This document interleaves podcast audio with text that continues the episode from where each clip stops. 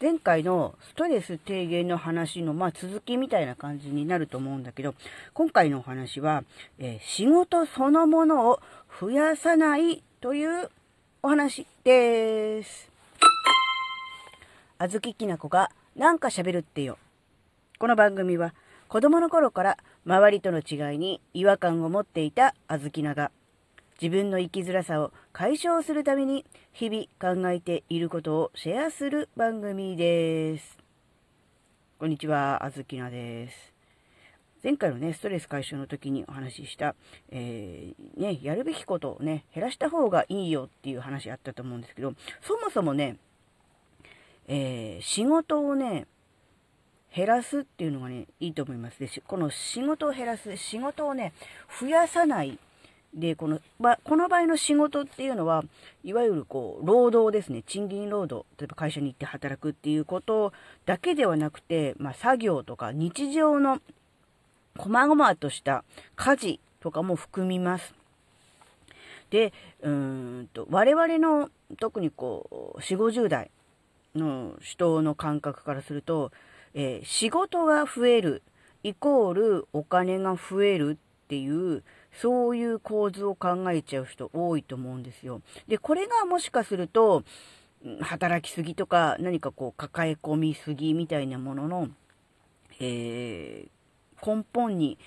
んな考えにどっかあるのかなって思うんですけど、この、なんだろう、仕事が増えると、お金が増える、収入が増えるっていうのは、確かに、え昔はそういう部分もあったと思うんですよ。仕事が増えるイコール、たくさん仕事をする、で、イコール残業代で、うん、稼げるとか、そういう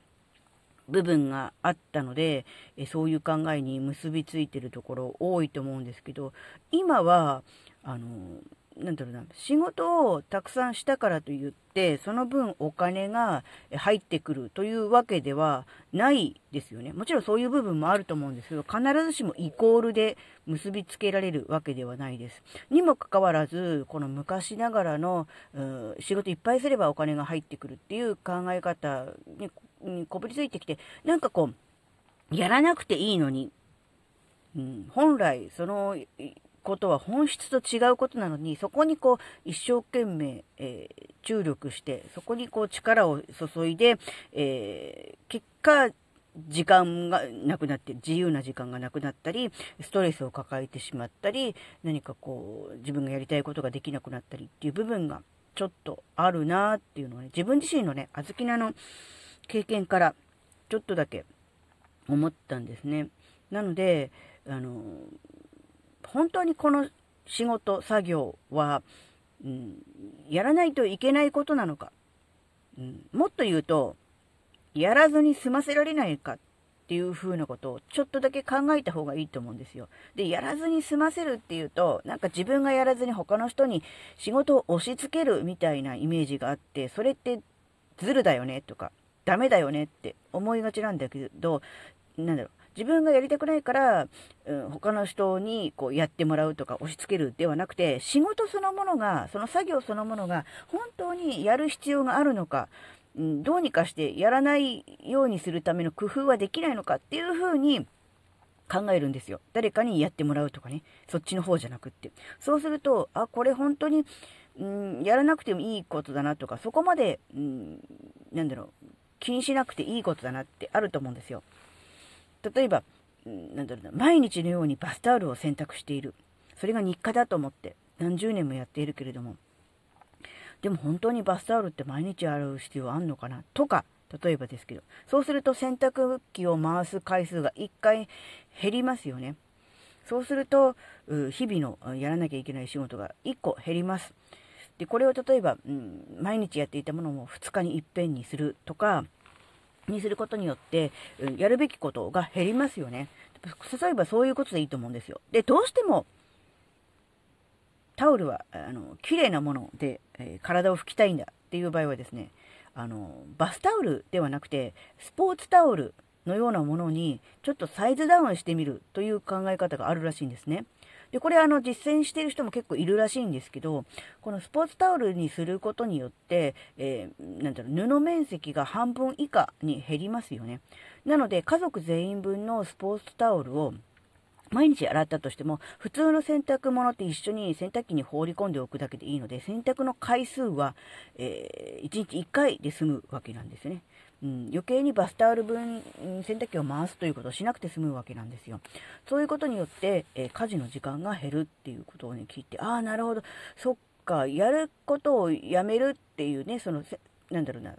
洗濯の回数を、毎日やっていたものを2日に一遍とか回数を減らすっていう、そういうやり方もあるけれども、うん、使っているものそのものをサイズダウンしてしまうっていう、そういう変換のやり方もあるんだなって思って、これはあの本当に面白いやり方だし、えー、今ね、バスタオルの話をしましたけど、もっと他のことにも応用できるかもしれないなってちょっとだけ思ったんですね。こうやって、日々のこうルーティーンのようなもの、どうしてもやらなきゃいけないもの、を少しずつこう手放していくっていうことがすごく大事かなって思うんですね。こうすることによって、えー、自分の時間がこうでき、あるいはこう少しずつお金使うね、お金も減りますのでお金も減っていき、えー、生活に余裕が出てくるっていうことが少しずつこうストレス低減にも、えー、つながるのかなって思ったんですよね。なので、うん、今自分が本当に毎日やっていること、それ本当に毎日やらないといけないことかなって。毎日やるとしたら、なんとか効率よくできないかなっていうことをちょっとね、考えてみるっていうのがね、すごく大事かなって思ったので、今回この話をシェアすることにしました。仕事が増えると収入が増えるという考え方は、もう今の時代には通用しなくなっているんじゃないかなっていうふうなことをね、考えてことからのお話でした。どうしてもね、うん、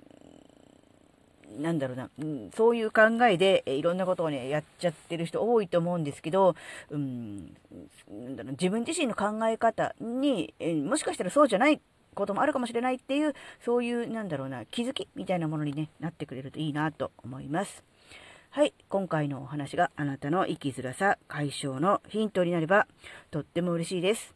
最後までお聴きくださりありがとうございました。それではまた次回お会いしましょう。じゃあまたね